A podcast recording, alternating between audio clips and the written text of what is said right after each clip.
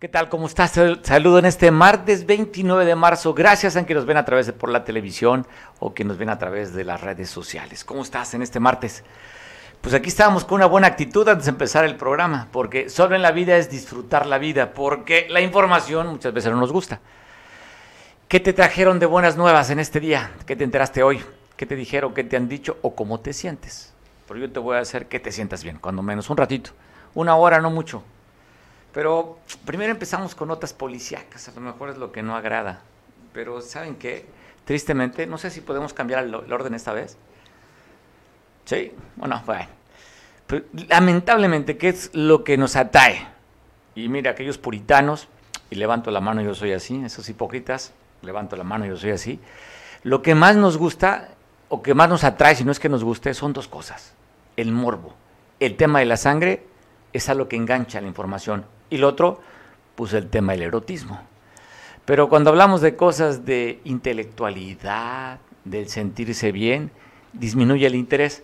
Pero tengo mucho que informarte en temas de temas policíacos y también tengo mucho que informarte porque hoy fue un día de paros y manifestaciones en la ciudad más importante del estado, en Acapulco. Bloqueo.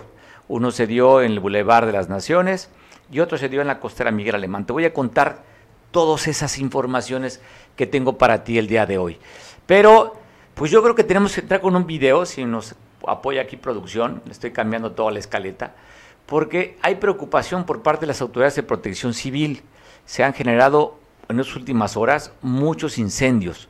Y yo te voy a poner un video simplemente para hacer conciencia, porque a veces se nos hace fácil tirar la basura en las calles o en la carretera, aquellos que son fumadores aventar la colilla del cigarro por la ventana, en fin, y no sabes el daño que puedes causar a la, al medio ambiente y también daños económicos. Así que quiero empezar con este video para hacer conciencia, dado la cantidad de incendios forestales que ya hay y lo que se prevé que pueda aumentar y salga de control este año.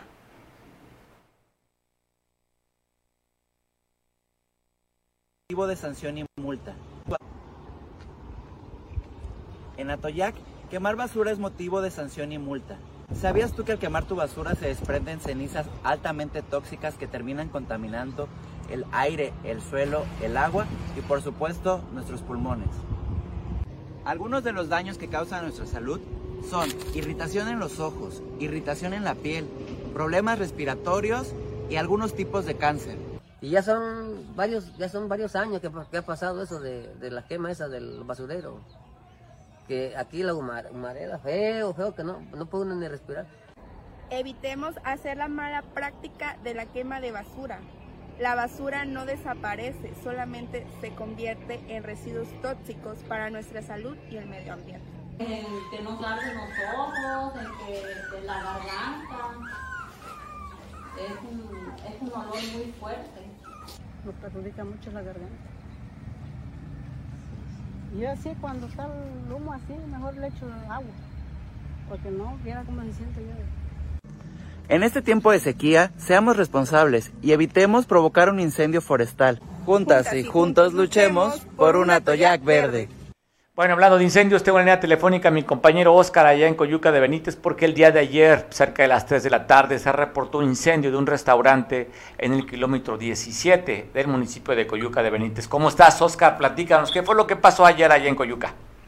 Buenas tardes, Mario. Pues ahí saludo a todo el auditorio.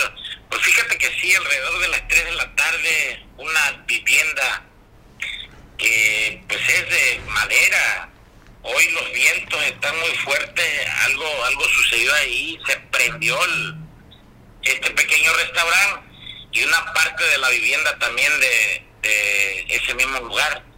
Pero también fíjate que hay la gente reclama que llegan tarde los bomberos, desafortunadamente pues está cerca de Acapulco y cerca de las de, de Coyuca. Entonces hay un tramo que pues sí cuesta ahí llegar unos minutos. Oye, ¿por qué Oscar está en la estación de bomberos que está a la entrada de pie de la cuesta? ¿Sí está funcionando esta estación de bomberos? Pues aparentemente no funciona. Ahí la, la que vino fue de acá de, ¿cómo se llama la avenida esta? De Constituyentes. Ah, Constituyentes, ok.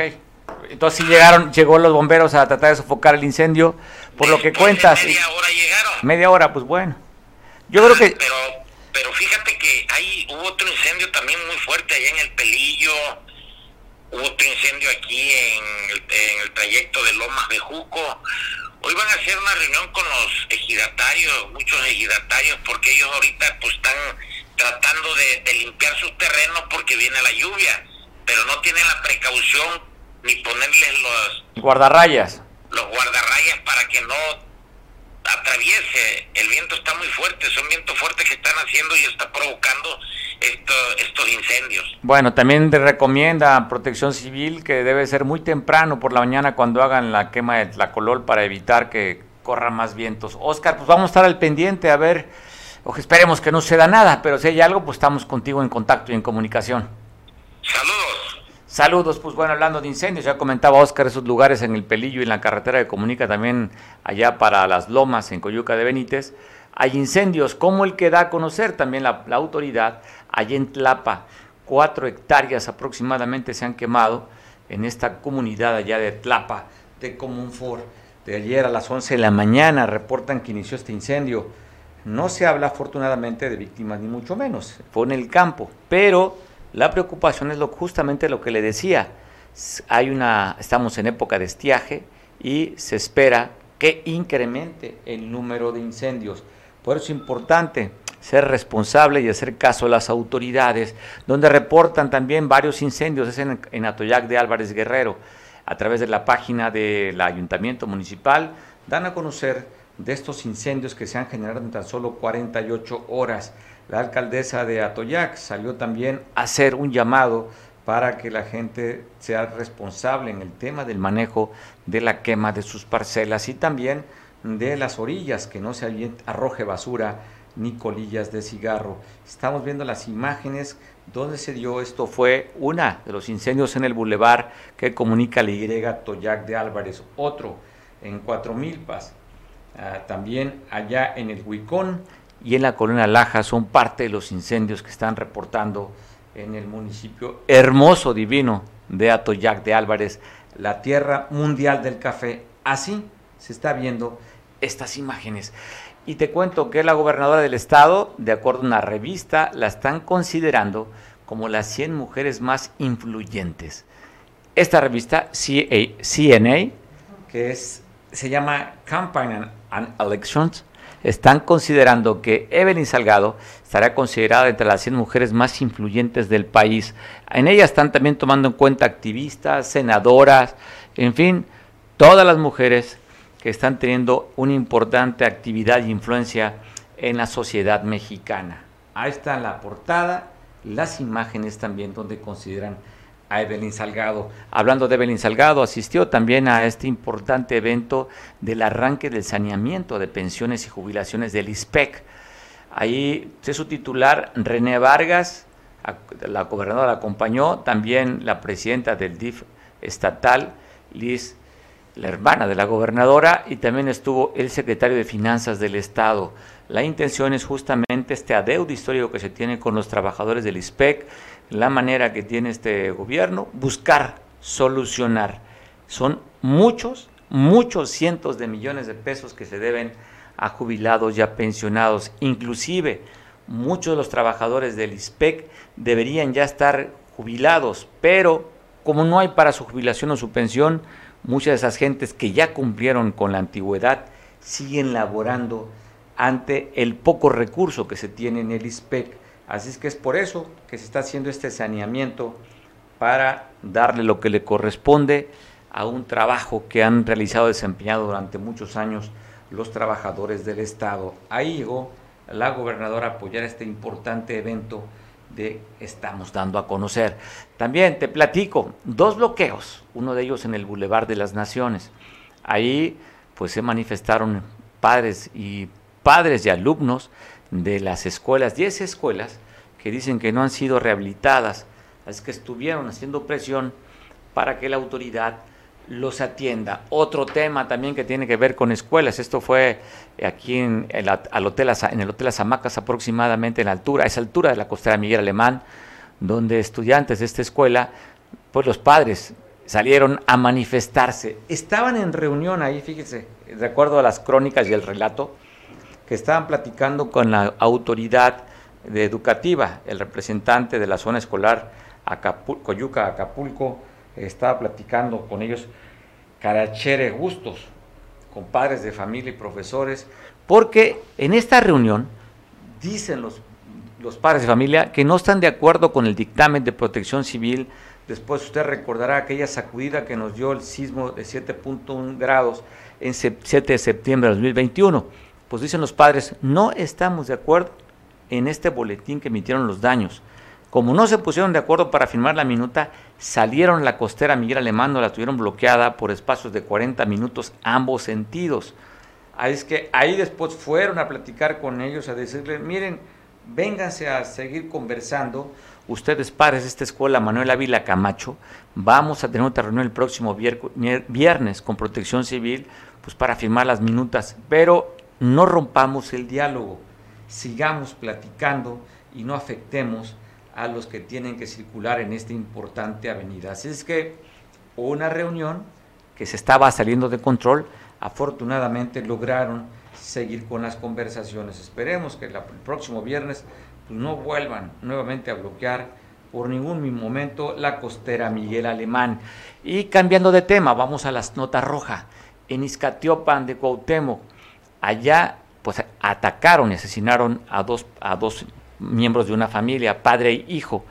Los asesinaron y les pusieron un cartel, en un cartón que les dijeron por ladrones, los matamos. Esto fue en la comunidad de Pipincatla, allá en este lugar de Izcatiopan de Cuauhtémoc. Y el día de ayer se dio a conocer a través de los medios nacionales de una avioneta que había despegado aquí del aeropuerto Juan Álvarez esta avioneta había, había pedido apoyo al aeropuerto de Cuernavaca para hacer un aterrizaje forzoso. No alcanzó a llegar y en una tienda de autoservicio, una bodega de autoservicio, se fue a impactar esta avioneta en el que iba el empresario Salvador Echegueren con su esposa y su hermano. Da, eh, lo que dan a conocer de, este accidente, hubo tres fallecidos, la esposa del señor Salvador, Alejandra se llamaba, y también el piloto y copiloto, Mauricio de 47 años y la copiloto Paulina de 34 años de edad. Salvador y Ernesto Chegueren están hospitalizados. También resultaron cuatro personas lesionadas que estaban en esta tienda de autoservicio de esta avioneta que había despegado primeramente del Aeropuerto Internacional de Puebla a las 9.53 y aterrizó aquí a las 10.56. Poco después volvió a despegar con rumbo a Puebla a las 11.52 de la mañana. Se despegaba de este aeropuerto internacional de Acapulco, el Juan Álvarez, para trasladarse a Puebla. Falló la avioneta. Dicen que la última vez que la vieron fue casi por Cuernavaca y después se accidentó con el resultado fatídico que te acabo de dar. Y también un accidente, pero este fue automovilístico. Unos comerciantes amusos que venían a Markelia para la compra de pescado, pues bueno, quedaron atrapados en Susuro, como usted lo está viendo. Esto en el municipio de Juchitán, en la carretera a la altura de Huehuetán y Tenango. Ahí este auto perdió el control y quedaron prensados los dos comerciantes a musgos. Se habla que están estables, afortunadamente, pero el auto quedó dañado y también recibieron lesiones severas estos, estos comerciantes a musgos. Otro accidente también se dio. Ahí en este accidente de este Ford Fiesta rojo, en el que la pasajera de 54 años de edad, pues se fracturó ambas piernas. Llegaron ahí protección civil y bomberos a rescatar a estas personas que se accidentaron. Te estoy pasando la imagen. Justamente también fue en la región de la Costa Chica, en la carretera que comunica Acapulco con Pinotepa por Milpillas en Vista Hermosa, ahí fue donde resultaron lesionados Hermenegilda, de 50 años, 57 años de edad, que le decía tiene fracturadas ambas piernas.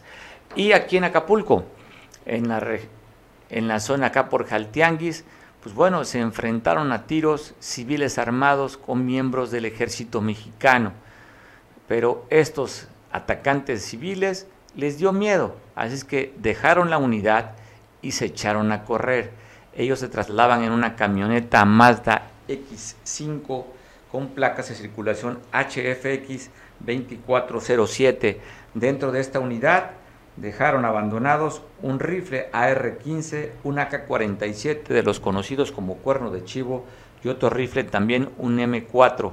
Y dentro de todas las pertenencias traían otros pertrechos también militares y llevaban droga dentro de esta camioneta. Es lo que estamos viendo, lo que incautó eh, los elementos del ejército mexicano y elementos también de la policía estatal en este enfrentamiento que se dieron en Jaltianguis el día de ayer. Esa es la información que da a conocer y también tenemos datos por parte de la Fiscalía General del Estado donde dan cuenta de, de en seis días cuál fue lo que han logrado recuperar. Vamos a platicar con el vocero de la Fiscalía General del Estado para que nos platique de este informe que dieron en la mesa de, coordinación de la paz, de lo que el trabajo que han desarrollado en seis días de esta fiscalía del 21 al 27 de este mes fueron las actividades que dieron a conocer en esta mesa. Buscaremos la opinión que nos dará a conocer el vocero de la Fiscalía General del Estado para que nos abunde sobre estas 23 detenciones están dando a conocer que se dieron en estos seis días también recuperación de autos, pero el dato preciso lo tiene el vocero. Esta información es importante saber cómo está trabajando la autoridad. Parte de lo que han dicho los empresarios hoteleros, que Acapulco estaría mejor si no tuviéramos estos índices de violencia de inseguridad. Por lo que se sabe, ahora que llegó la cuarta transformación con, este, con esta administración de Evelina López Acapulco, han incrementado las extorsiones a empresarios y comerciantes. Eso dicen los empresarios que se encuentran pues conglomerados a través de estos, estas instituciones importantes como es la Coparmex y la Canaco. Han dado a conocer que se han incrementado, les decía, el número de extorsiones. ¿Por qué razón? Pues bueno, la delincuencia organizada busca cómo llevar ingresos. Si bien es cierto, los secuestros han disminuido de manera considerable, casi a tasa cero, que era una forma de cómo se hacían de recursos, pues han buscado otras opciones, opciones de financiamiento y otras opciones es justamente la extorsión. Así es que han aumentado en Acapulco, esperemos que vayan disminuyendo en estos días. Enrique Castillo, vocero de la Fiscalía General del Estado, platícanos de este, estos días del 21 al 26 que dan a conocer aseguramiento, recuperación de autos por parte de la Fiscalía. ¿Cómo estás, Enrique? Gracias, gracias Mario Rodilla, un saludo a Cable Costa. Eh, por más que trato de ser formal, no me quito la vena de ser originalmente parte activa de el grupo de opinión de Cable Costa. Entonces, Eres parte de... Perdónala, me quito la corbata y ahora te hablo como, lo que somos, ¿no?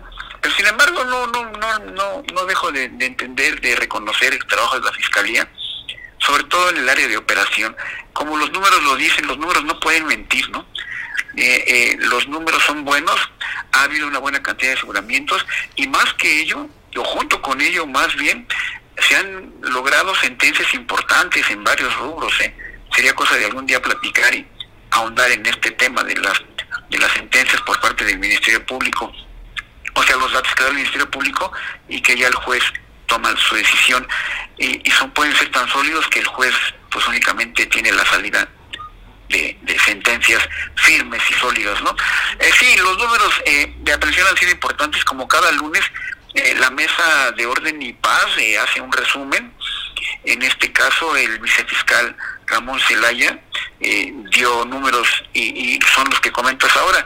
Eh, sí ha habido un número importante de aseguramientos y, déjame decirte que se esperan más porque sí el trabajo por parte del área de investigación está siendo bastante positivo. Eh, no obstante, la habilidad que podrían tener primero el mismo criminal y segundo el cuadro de abogados que le dan servicio a estos a estos señores, ¿no? Pero qué bueno que, que veo veo eh, Cable Costa eh, repara, se da cuenta de este tipo de acciones y tiene la seguridad de que de que se va a seguir trabajando eh, en, ello. La recuperación de vehículos también ha sido importante, no obstante que, el, delito a nivel nacional en, la cuestión de robo de vehículos ha sido ha sido siempre un factor importante y que se divide en dos partes, ¿no? Primero el, el, robo eh, con, con, violencia y, el segundo el robo en, el vehículo estacionado o, en un lugar aparte. Entonces sí, sí es importante que, que demos cuenta de ello, pues porque también las buenas noticias son noticias, ¿no? Porque muchas veces en otros espacios lo que buscan es el sensacionalismo, la apología del delito, del crimen, y en este caso con ese ejercicio que, que, dirige bien, con por cierto, nuestro amigo eh, eh, eh, eh Randy Suaste, y en este caso como vocero de la mesa, y, y, René Posel, pues han sido importantes pues porque dan, dan pie a que se den buenas noticias, ¿no? Mi queridísimo Mario. Pues estaremos al pendiente, Enrique. Valdrá la pena un día hacer un análisis más profundo, como tú lo dices, tema de la sentencia, que eso poco se, se valora, pero es también como se eh, las carpetas de investigación, cómo se complementan. Ahora más complicado, Enrique, con el tema de juicios orales. Entonces debe haber, sobre todo el debido proceso, debe cuidarse en cada paso.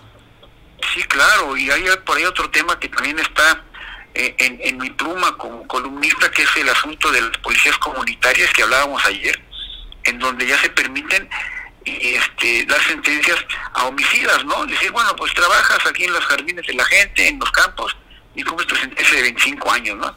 Bueno, ¿y, por dónde? ¿Por qué? ¿De dónde? Pero ya sería otro tema, ¿no? Ya sería otro tema, Enrique. Pues estaremos en contacto y en comunicación, como siempre, agradecido por la oportunidad de platicar contigo. A tus órdenes, como siempre, un saludo a, Gracias. a, los presentes. Gracias. Gracias, Enrique Castillo, vocero de la Fiscalía General del Estado. Y agradezco también a otro buen amigo, colaborador de este espacio, a Roberto Camps. Roberto, ¿cómo estás? Saludos, buena tarde a Chilpancingo. ¿Qué tal, Mario? Auditorio, buenas tardes. Oye, Roberto, pues hay un tema que queríamos tocar la semana pasada, después que se dio el anuncio que se iban a reunir nuevamente los exgobernadores y que esta vez estuvo el, el ex jefe de gobierno de la Ciudad de México, ¿verdad? Sí, fíjate que lejos de lo que pudiera parecer que hay una reunión de amigos para tomar el café y para hablar mal del actual gobierno, eh, yo veo un grupo de exgobernadores, sí, pero con un ejercicio de reflexión muy importante, eh, que no es eh, precisamente un muro de, de lamentaciones. Y este grupo veo que se está consolidando de manera importante porque esta vez eh, acudieron, eh, como bien lo señalas, eh, Miguel Ángel Mancera, del el siguiente grupo, porque hace un mes hubo un primer encuentro que fue bastante discreto, no fue mediático, fue de organización, y en esta ocasión se duplica el número de asistentes. llega Miguel Ángel Mancera, de la Ciudad de México, llega Ivonne Ortega de, Yucatán, llega eh, Rubén Fidel Coser, que no había estado, de Guerrero, eh, llega también eh, Natividad González, Para, González Parás de, Nuevo León y Draco Ramírez, que están bastante recientes, y otro paquete de exgobernadores que ni yo conocía, debo reconocer, eh, porque ya estaban, como ellos lo mismo, ellos mismos lo decían, eh, en el retiro. Y bueno, el invitado, eh, esta ocasión, quien dio una plática, una disertó sobre los temas del país, fue el ingeniero Cuauhtémoc Cárdenas Solórzano, quien al final de la reunión confirmó que se sumaba a este foro plural de exgobernadores que sin duda alguna eh, están ya marcando una pauta de discusión, como aquel grupo San Ángel, no sé si recuerdas en, algún momento que se formó, un think tank, una serie de intelectuales que reflexionaban sobre la conveniencia de la alternancia en el país, que se consolidó finalmente con la llegada de Vicente Fox, aunque bueno, ya en la realidad ocurrieron muchas cosas que, que no denotaban un cambio, Mario. Oye, Roberto, pues para el análisis, creo que el que más aporta en esta reunión de exgobernadores es Guerrero, con tres, ¿no? Rubén Figueroa, Ángel Aguirre y Héctor Astudillo. Serían los que más aportaría Guerrero. ¿Qué tanto interés tiene en Guerrero en crear estos grupos o fortalecerlos? Roberto, ¿cuál es tu lectura? Bueno, eh, yo lo que veo es que el, primer encuentro y este segundo fueron organizados por Ángel Aguirre y Héctor Astudillo. Eh, pues yo creo que sí tienen, porque ahí lo han expresado y tal vez no se da la nota, eh, un propósito político de ir perfilando una alianza, una especie de propuesta alternativa, plural, así, con miras al 24, que ha sido uno de los temas que se están eh, ya cocinando tras bambalinas en estas reuniones, de que no solamente hay que estar en la reflexión, sino pasar a la acción. Y se hablaba eh, pues de los gobiernos de coalición, que ha sido un tema recurrente en la pasada reunión y en esta. Y bueno, en la parte de que se le da una invitación a un ponente para que dé su, su visión de lo que es el México actual, pero no solamente eh, como una reunión de, viejitos que van a criticar lo que está mal, sino también de hacer eh, una perspectiva de cuáles son, cuáles podrían ser los problemas eh, o, las soluciones que hay que dar a los actuales problemas del país. Por ejemplo, Cuauhtémoc Cárdenas en el tema de seguridad pública manifestaba que él no está de acuerdo en que se le ceda tanto poder al ejército, por ejemplo, que lo vuelvan constructor, que lo vuelvan administrador de las construcciones, que asuma tareas de seguridad pública. Él considera que debe ser un cuerpo civil especializado, eh, bien integrado, y parece que esa era la idea de la Guardia Nacional, pero sin embargo estamos viendo que... Pues está Oye, está militarizada, Roberto. El 80% de sus integrantes son militares o más del 80%. Un engaño cuando se dijo que iba a haber un mando civil, no hay tal. Y lo que decía Cuauhtémoc Cárdenas en esta reunión es que si se hacen las cosas, las mismas cosas como se venían haciendo, pues se van a tener eh, los mismos resultados. Y en ese sentido, la situación del país eh, no está bien, eh, ni en lo económico, ni en la seguridad, ni en la salud.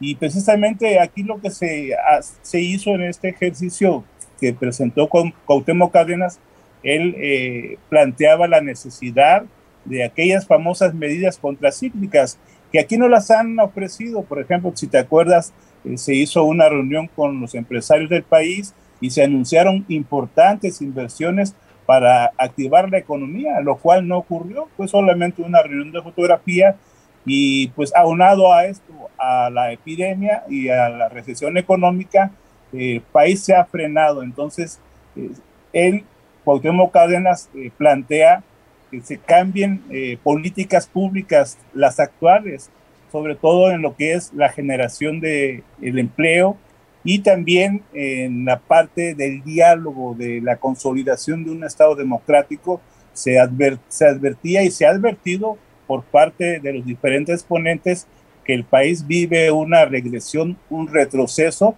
y que no se vive eh, propiamente una alternancia ni una transición hacia nada, sino una restauración de un modelo autoritario y presidencialista, pero con una, bueno, con la impronta y la fuerza que le ha eh, impreso Andrés Manuel López Obrador, que solamente él es el actor de las conferencias mañaneras. Ya ni siquiera eh, su gabinete, no hay quien realmente brille con luz propia en estos tres años porque tenemos un modelo autoritario y eso se está advirtiendo en una incapacidad de dialogar con las fuerzas políticas y descifrar la realidad del país que no es agradable, Bueno, dicen en la máxima el poder no se comparte, pero sí el movimiento que ha hecho Andrés Manuel, con, sobre todo con la llegada de su, de su paisano de allá de Tabasco, también López, eh, ha hecho también, ha dado jugada a los partidos de oposición. Antes estaba muy cerrado, ¿no? Allá el Palacio de Cobián, llega este nuevo secretario de Gobernación y pareciera que hay más interlocución con todos los actores. Pues ya se les cayó eh, la charla con el PAN y se rompió, había un acercamiento. Y fíjate que una definición que daba Cuauhtémoc Cárdenas que nos llamó mucho la atención a varios es que él es partidario de que se creen nuevos partidos políticos porque el actual modelo en crisis de los que están inhibe la participación de los ciudadanos, pero él pone un candado y es interesante. sin acceso a recursos. Que sea la lana, ¿no? Sí, es posible la propuesta. Solamente cuando se validen en las urnas con un porcentaje de votación, entonces que puedan acceder a los recursos, pero que se les dé a esos ciudadanos que no van ni con PAN, ni con PRI, ni con PRD, ni con MC, ni con Morena, eh, que tengan una la oportunidad. ¿Dijiste PRD también o no? ¿O te lo brincaste? ¿Dijiste el PRD o te lo brincaste? No, sí dije también. Ah, bien, perdón. Pues, ya está ahí tronándose las manos, los dedos de las manos para sacar el registro. está en riesgo el PRD. Está en riesgo el PRD. Yo creo que dije a lo mejor, ya, ya los, selectivamente ya lo estoy descalificando porque a lo mejor pierde el registro. No, llevan a decir mis amigos los perristas, ¿qué pasa? Si el PRD en Guerrero todavía es presencia y tiene, si no si llega a perder el registro nacional, seguramente tendrá registros a nivel este, estatales, ¿eh? el PRD. Guerrero será uno de ellos. No es que lo desee, Roberto, pero está en riesgo. Bueno, yo creo que Guerrero es la muestra de lo que sí debe hacer el PRD, que tiene una presencia consolidada, que si bien no brilló, no ganó la gubernatura, pero mantuvo y amplió en el caso del Congreso el número de diputados y mantiene una fuerza presencia en las regiones. Y, y bueno, esto creo que todavía no se escribe, sin embargo, a nivel nacional, en 15, 16 entidades, eh, prácticamente ha desaparecido el Partido de la Revolución Democrática. Sí, no, pues quedó que, a menos de un, de un punto de perder el registro, ¿no? Creo que quedó 3.5 en la última elección federal, Sí, sí, sí, en la brillita de perder, el, de perder el registro. Oye, Roberto, ¿qué lectura te da? Y hablando más un poco local de esta reunión, ya no se va de embajador este Héctor Astudillo, ¿verdad? Yo creo que con estas reuniones que están hablando en contra de Andrés Manuel, yo creo que ya, pues prácticamente adiós a la, a la embajada pues yo así lo, lo visualizo, así lo entiendo, que al tomar esta fuerza, porque mira, viene eh, como invitado eh, el senador Ricardo Monreal, viene el dirigente eh, nacional de Movimiento Ciudadano. Dante Delgado. Dante, Delgado, que ya estuvo Ivonne Ortega, ¿no? Que era priista, gobernadora de Yucatán y se cambió a MC. Oye, madrina política, por cierto, de unos este, expristas, ¿no? De aquí de Acapulco. Sí, viene eh, como ponente y como invitado y a lo mejor se suma Marcelo Ebrard, uno de los presidenciales. no, bueno. No, yo no lo veo. De momento no lo veo, no lo veo, Roberto. De momento no. Bueno, ya en las definiciones después del 24, si no vaya, va Claudia Sheinbaum, si no va él, a lo mejor ya buscará. Pero mientras no creo que se decante, ¿eh? que venga de invitado a estas reuniones.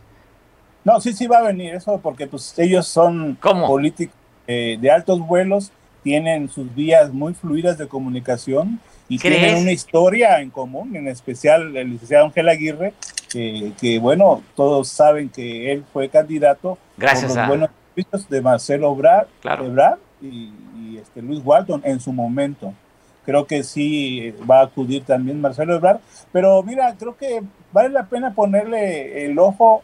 Vamos a tratar de, yo les voy a proponer que se hagan las transmisiones, porque mira, son discusiones muy honestas, muy serias. Oye, si nos compartes, aquí las pasamos, ¿eh? A través de Veo. Sí, sí, sí, es lo que nos faltó, pero eh, yo todavía no conozco bien la dinámica, pero ya estamos pasando una fase pública y si es un foro de discusión, es inaceptable que quien redacte, o sea, tu servidor, solamente planteé eh, parte de la película y en este caso, como el invitado era Cuauhtémoc Cárdenas, pues tuve que escribir la mayoría de las ideas que él, planteó.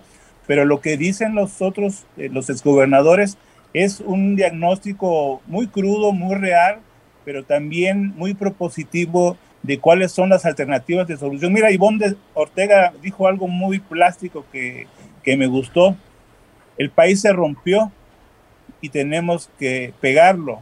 Las instituciones se han ido desmantelando y tenemos que ir a la reconstrucción, al rescate del país. A lo mejor quienes me escuchen y sean simpatizantes de Morena y de la cuarta transformación, pues van a decir, están locos.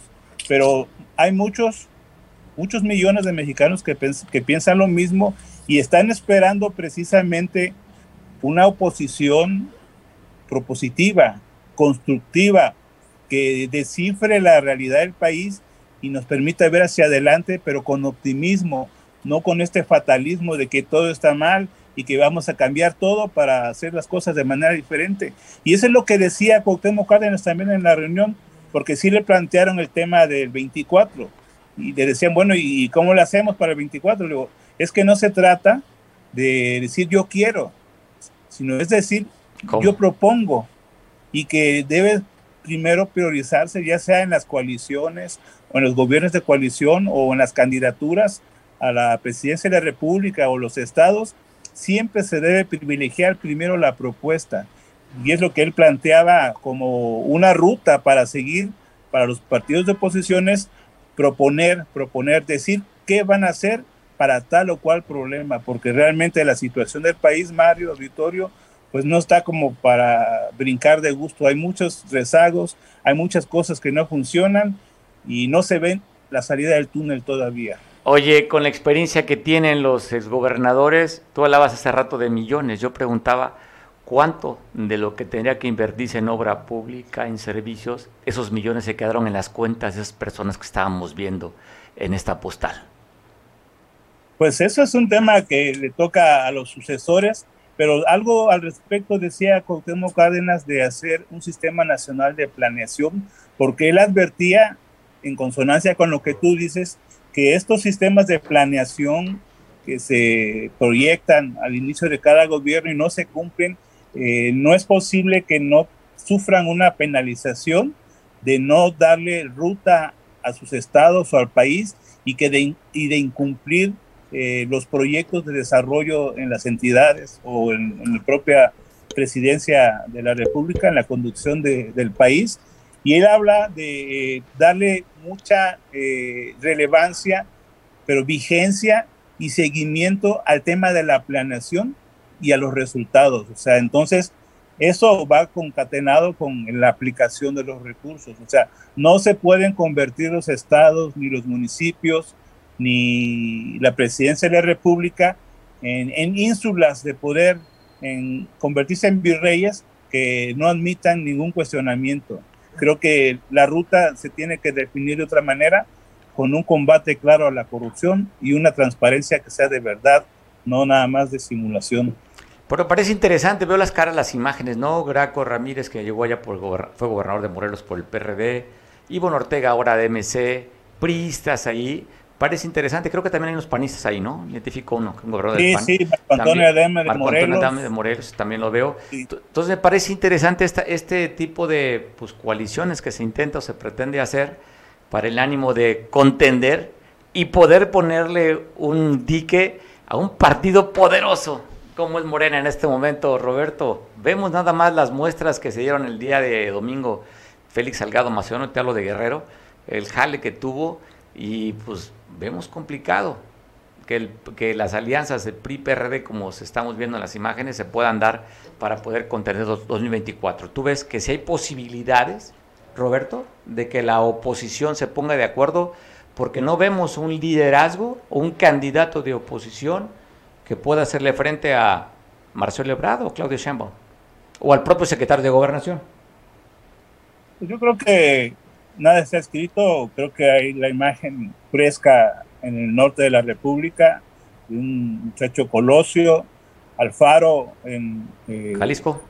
Jalisco y en Morena pudiese haber algún rompimiento, o no lo sé, o sea, eh, Ricardo Monreal de repente habla y se desmarca de muchas de las políticas públicas y de las declaraciones del propio presidente de la República y creo que esto está por definirse. Coincido contigo, no hay una figura eh, que aglutine o que dé eh, certeza. Vemos a una Lili Telles que ya está coqueteando con el PAN para ser candidata a la, presidencia. Ya se afilió, de hecho, ¿no? Sí, se afilió pues, con la promesa de ser candidata a la presidencia de la República. Creo que faltan tres años y mira, eh, no se trata de que le vaya mal a, a la 4T. Si la 4T eh, logró descifrar el, sentimiento de los mexicanos, eh, el, el, rechazo al sistema tradicional de partidos políticos, si tuvo el diagnóstico de los problemas del país, pues si ellos eh, van a dar eh, este vuelco y esta transformación y vamos a tener eh, menos violencia, desarrollo económico, servicios de salud de adeveras, no como las que ahora están brindando. A ver, vamos a estar como Dinamarca y como Canadá, Roberto. Sí, o sea, se han dicho tantas cosas tan ridículas que hoy, pues a mí me, me, me da risa lo que los resultados tan pobres que presentan pero no solo me da risa, o sea, porque yo no voté por ellos, me da desconfianza y me da tristeza por el país. Y, y, mira, tú sabes que yo soy hombre de izquierda. Si Morena eh, le ayuda al país en este y en el siguiente periodo, pero de, veras, no como hasta ahora, pues adelante. O sea, aquí no hay que casarse eh, con ideas eh, locas, sino con resultados. Y lo que hasta ahora nos ha dado Morena son ideas locas, Mario. Bueno, el diagnóstico fue muy sencillo que planteaba Andrés Manuel, tema de la corrupción. Era el diagnóstico, acabar con la corrupción, meter a los expresidentes a la cárcel, los energéticos no subirlos de precios, harán a 10 pesos el litro de gasolina, acabaría nada más llegando a la presidencia con, con la inseguridad. Ese, ¿Cómo le preguntaban? Pues nada más, llegando yo hay corrupción, y se acaba esto, y se acaba la inseguridad, y abrazos y no, abrazos y no balazos, y eso fue el diagnóstico que dio. Y eso fue el diagnóstico y eso lo llevó a la presidencia y el resultado, pues bueno, cada quien valorará cómo ve los datos. Pues mira, eh, Morena, a Morena y al gobierno de Morena, todos los días lo derrota la realidad. Y aún más, a mí me parece que es la opción política más hipócrita que pudiera existir, que se come sus propios principios, que los atropella y que los incumple y que no son eh, realmente congruentes.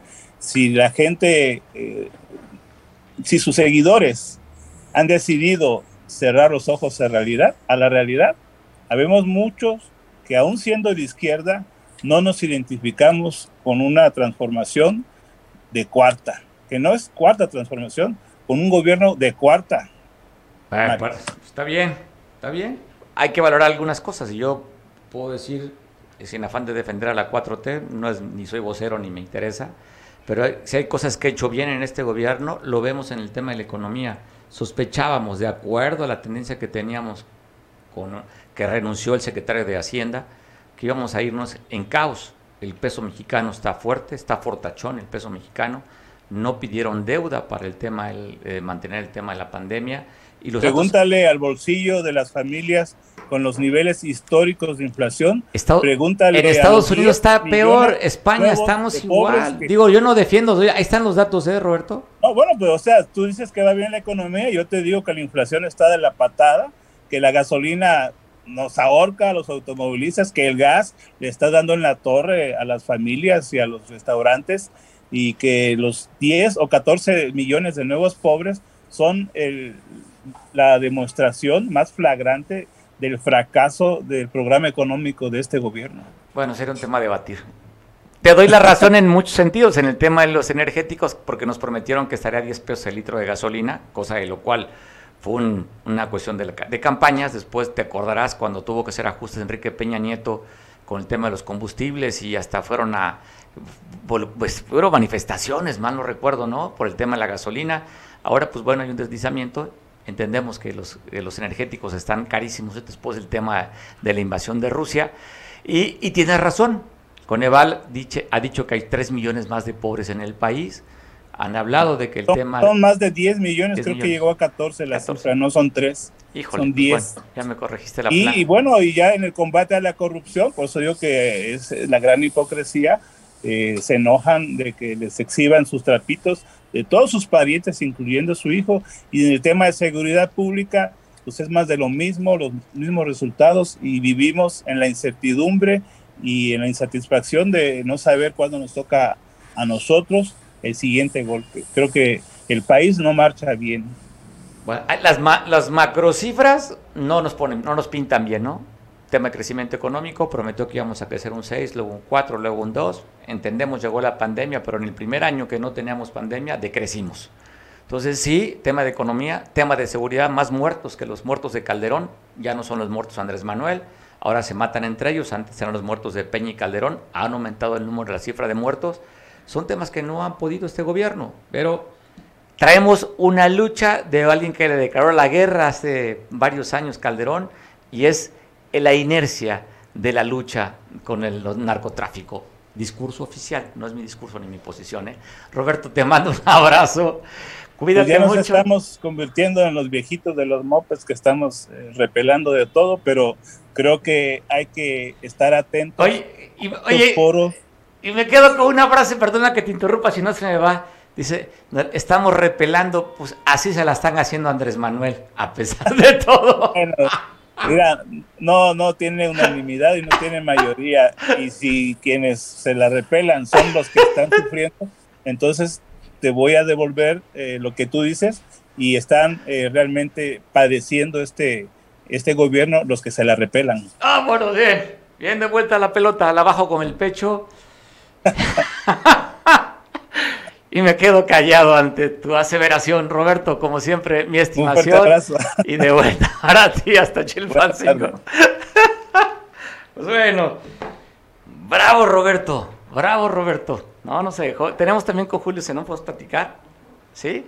Para platicar con Julio Zenón el tema de la aprobación de, del, del presupuesto del, de, de este gobierno municipal para este 2022 ya, ya nos hace falta la mesa blanca, Roberto, si me sigues viendo, nos falta la mesa blanca para poder entrarle a temas, cifras, datos duros y dedicarnos nada más a hablar sobre eso que parece interesante. Hay mucho que hablar, hay mucho que discutir, hay mucho que debatir y mucho que puedes aportar, Roberto, mucho que puede aportar Manuel Nava, Enrique y también un buen compañero colaborador Miguel Hernández. Entonces sí, otra mesita blanca hace falta para seguir hablando de estos temas. ¿Tenemos ya Julio Zenón?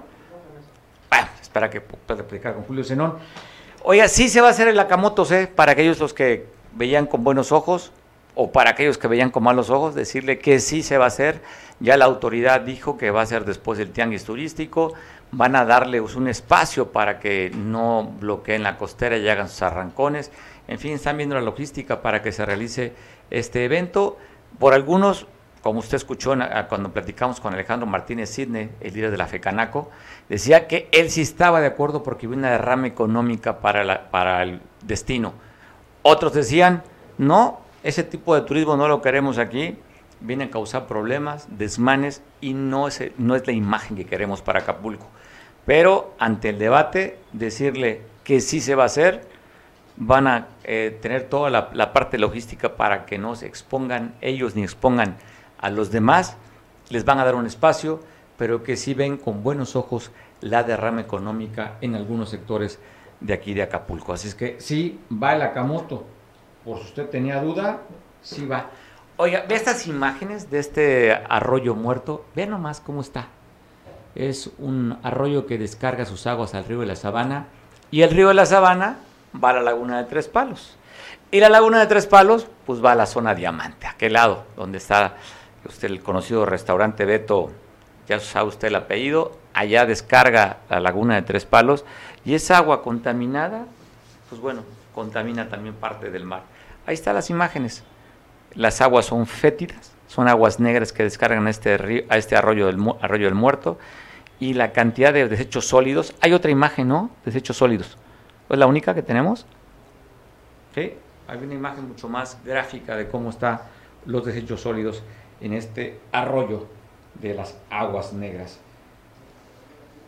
¿Estamos listos con Julio?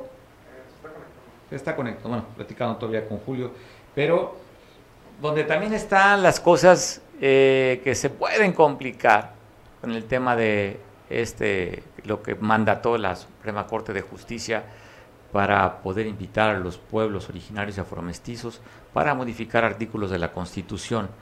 Ya el líder de la UPOE, Bruno Plácido, está convocando a que les den la apertura para poder platicar en una mesa de diálogo, porque no ha sido tomado en cuenta. La UPOEC, la CRAC sí, pero la UPOEC no.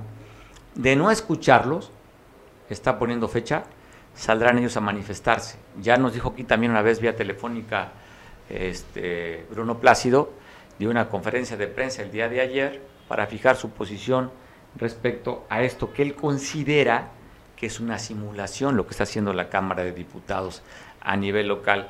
El problema es que el día 15 se vence el plazo que dijo la Suprema Corte de Justicia de la Nación para hacer esta convocatoria. El tiempo se agota y un liderazgo como este que tiene Bruno con gran presencia en 14 municipios del Estado está hablando que puede manifestarse en caso de que no se ha tomado en cuenta. La posición la sabemos, ya lo hemos platicado aquí en este espacio y él ayer lo vuelve nuevamente a poner en esa posición en una conferencia que dio en la capital del estado. Así es que pues están apelando a los buenos oficios de los diputados, sobre todo al presidente de la Junta de Cuestión Política, Alfredo Sánchez Esquivel, para poder pues tomar en cuenta, ser incluyente con todos y no se vaya a reventar algo que les puede costar inclusive hasta la diputación a todos los diputados de esta legislatura en el Estado. ¿Estamos con Julio? Ah, platicaremos si no con Julio. Estamos casi por terminar. Si no, pues bueno. Hoy, tenemos unas imágenes, ¿se la podemos compartir con la producción, las imágenes de la quebrada. Las tendremos por ahí disponibles. Es una promoción que está haciendo el gobierno del Estado a través de la Secretaría de Turismo, pero pues yo creo que muchos hemos ido a la quebrada. ¿Con qué regularidad vamos? No lo sé. Pero normalmente cuando vamos a la quebrada es cuando tenemos invitados en casa y alguien no conoce. Es cuando vamos a ver a los clavadistas. Pero usted tiene rato de no verlos, o si no los conoce, si nos ven otros lados de la República, otras partes del mundo, te pongo este video de este clavado impresionante. El atractivo turístico más importante que se tiene del puerto, uno de ellos, sería esto que usted va a ver en estos momentos.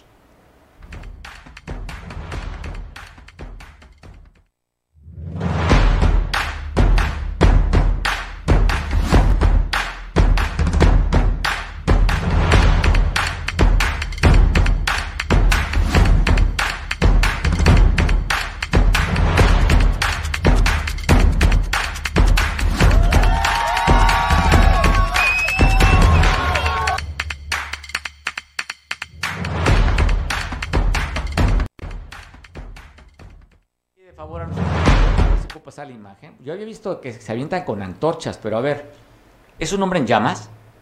¿Vi bien o vi mal? A ver, a ver, vamos a ver. No, es un hombre en llamas, ¿cómo no? Esto es nuevo. Un hombre en llamas ya no es la típica antorcha, ahora es el hombre antorcha que se arroja en este espectáculo. Qué impresionante, no lo había visto. Bueno, creo que se quedó picado el productor. Volvemos a repetirlo. Sí, sí, ponlo, ponlo. A ver, ¿no será un doble de Hollywood este? ¿No? Ah, nomás, ahí está. Bueno, impresionante. No me ha tocado verlo. ¿eh? Voy a buscar a ver si lo están si es una, fue un clavado especial o si lo tienen parte de, del menú de clavados de, que se presentan. Si no merece la pena ir a verlo, este, esta antorcha humana allá, el clavadista de la quebrada. Pasa una buena tarde. Ya no tuve la oportunidad de platicar con Julio Zenón, lo haremos mañana. Vamos a buscar Parece interesante que él maneja bastante bien el tema de las de desmenuzar las finanzas municipales en el presupuesto que se aprobó el día de ayer aquí en Acapulco. Platicaré con Julio mañana para que se entere de en qué se va a gastar cerca de los 4 mil millones de pesos que ingresarían al ayuntamiento municipal. Así es que te invito mañana que me acompañes en punto de las dos. Que tengas buen provecho, te dejo en compañía de Julián que nos ve en televisión allá en San Marcos y ya sabes mañana tú y yo tenemos esta cita en punto de las dos. Buen provecho.